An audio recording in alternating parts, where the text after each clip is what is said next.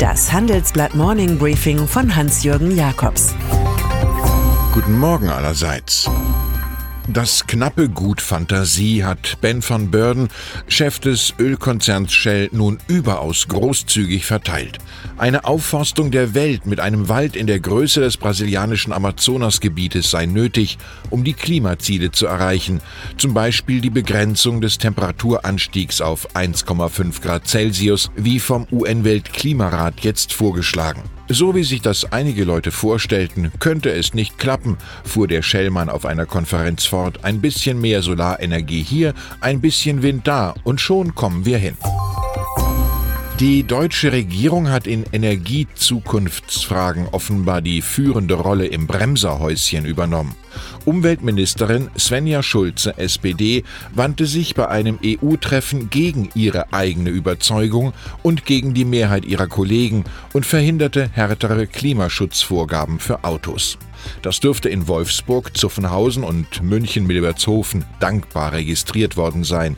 Auch das ambitionierte Ziel des EU-Kommissars Miguel Arias Cañete, bis 2030 rund 45 Prozent weniger Treibhausgase als 1990 zu emittieren, hat bei der deutschen Klimaschutztruppe keine Chance. Wir reimen mit Goethe, seltsam ist Prophetenlied, doppelt seltsam, was geschieht. Wo die Politik bei der Einhaltung von Normen, etwa für saubere Luft, versagt, füllen in einem Rechtsstaat Gerichte die operative Lücke aus. So ordnete nun das Verwaltungsgericht Berlin die Sperrung von elf Straßenabschnitten für ältere Diesel-Pkw an. Auch in Stuttgart, Aachen und Frankfurt am Main gelten solche Fahrverbote.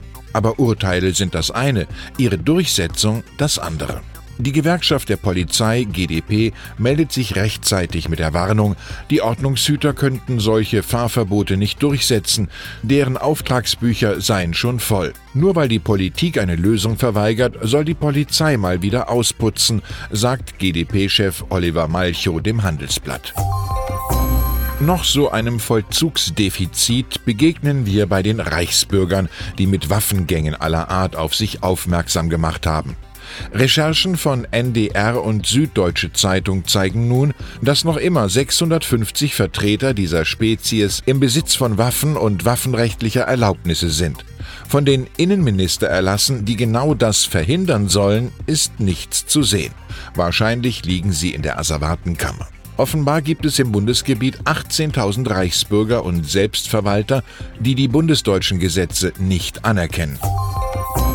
Die vielleicht größte Kunst in der Politik dieser Domäne der Aufmerksamkeitssüchtigen ist der Rücktritt zur rechten Zeit. Nikki Haley, souveräne Erscheinung im zeitweise doch sehr lemurenartigen Kabinett des Donald Trump, beherrscht diese Kunst. Ende 2018 wird sie sich nach zwei Jahren als UN-Botschafterin der USA zurückziehen. Anfangs war sie noch eine Art Geheimaußenministerin, inzwischen jedoch bildet der US-Präsident mit Außenminister Mike Pompeo und Sicherheitsberater John Bolton ein stabiles America First Dreieck. Eigentlich schade, dass Haley versicherte, 2020 nicht gegen Trump kandidieren zu wollen. Ethikorganisationen glauben, ihre Demission hänge damit zusammen, dass sie zu Luxusflügen und Basketballtickets, die Firmen ihres Heimatstaates South Carolina zahlten, falsche Angaben machte. Weltweit leiden mehr als 800 Millionen Menschen Hunger. Gleichzeitig gehen jährlich 10 Millionen Hektar Agrarfläche verloren.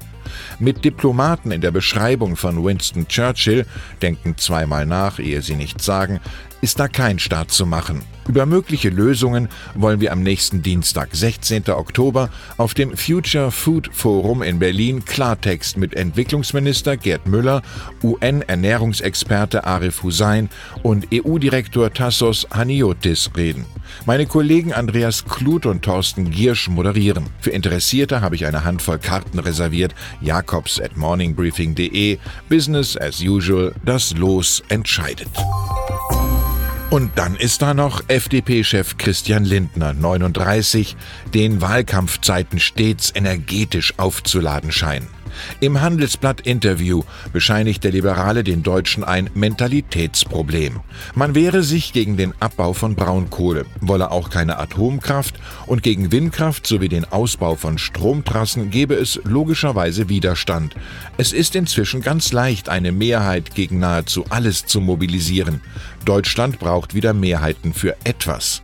Diese Mehrheiten stellt er sich am Ende des Gesprächs schon recht konkret vor, als schwarz-gelbe Koalition, wenn erst einmal Angela Merkel weg ist.